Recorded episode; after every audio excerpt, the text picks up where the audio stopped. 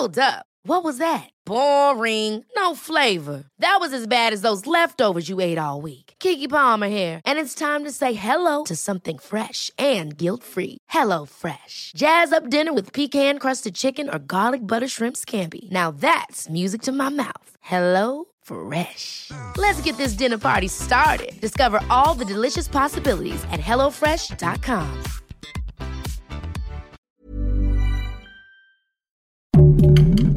Heraldo Podcast, un lugar para tus oídos. ¿Te acuerdas de la reforma electoral de AMLO? Pues ya empezó su análisis en la Cámara de Diputados. Esto es Primera Plana de El Heraldo de México.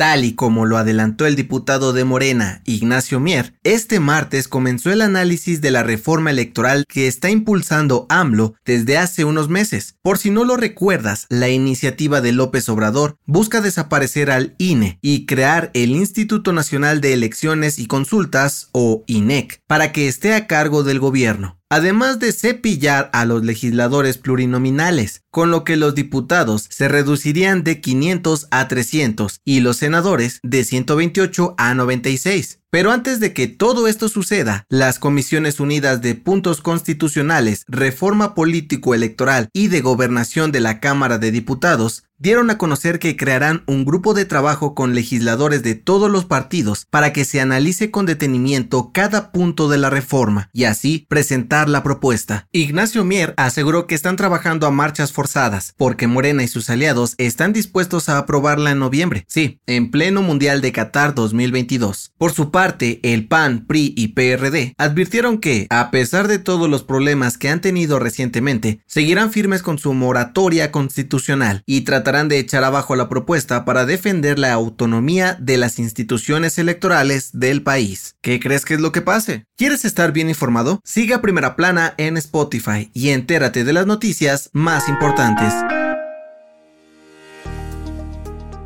¿Has notado que comer taquitos mm, ha sido más caro este año? Pues no, no es tu imaginación. Y es que la inflación le ha pegado con tubo a nuestra querida tortilla. Tanto así que según la Secretaría de Economía, su precio se ha elevado más de 3 pesos a nivel nacional en 2022. De acuerdo con la dependencia, el precio promedio del kilo de tortilla en el país es de 21 pesos con 87 centavos. Según los últimos reportes, el estado donde la tortilla está más cara es Sonora, pues se sitúa en 30 pesos, mientras que el lugar donde está más barata es Puebla, en donde se encuentra a 15 pesitos. A pesar de los esfuerzos del gobierno federal y la iniciativa privada, no se ha podido controlar el precio del maíz, ya que la materia prima proveniente de países como China o el este de Europa sigue aumentando por la crisis ambiental y la guerra entre Rusia y Ucrania. Quizás es tiempo de decirle adiós a los tacos con copia.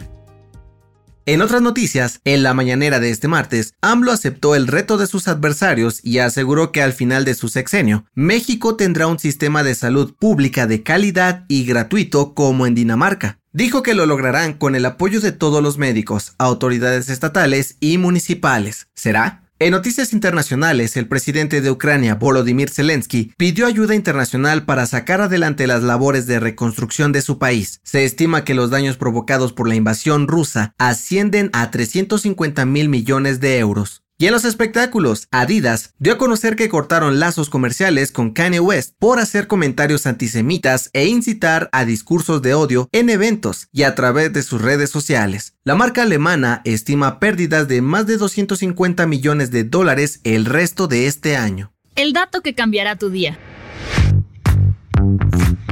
A veces pasamos tanto tiempo sentados o recargados que sentimos que se nos duermen las piernas o los brazos. Pero, ¿sabes qué pasa realmente cuando sentimos hormigueos? De acuerdo con el Instituto Nacional de Salud de Estados Unidos, tenemos muchos nervios que son líneas de comunicación directa entre el cerebro y diversas partes del cuerpo. Cuando ejercemos presión sobre ellos, no transmiten la información de manera correcta.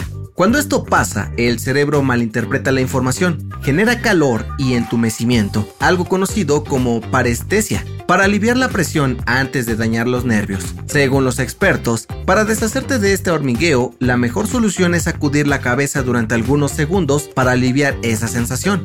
La recomendación. Halloween y Día de Muertos están a la vuelta de la esquina, y es una de las temporadas más esperadas por gente que ama los sustos y las historias de terror. Por ello, en el nuevo episodio del podcast Preguntas Tontas para Todos, Fergay y Nuria Ocampo platican con Alain Luna, experto en fenómenos paranormales, sobre este tema. Yo soy José Mata y nos escuchamos en la próxima. Esto fue Primera Plana un podcast del Heraldo de México. Encuentra nuestra primera plana en el periódico impreso, página web y ahora en podcast. Síguenos en Instagram y TikTok como El Heraldo Podcast y en Facebook, Twitter y YouTube como El Heraldo de México. Hasta mañana.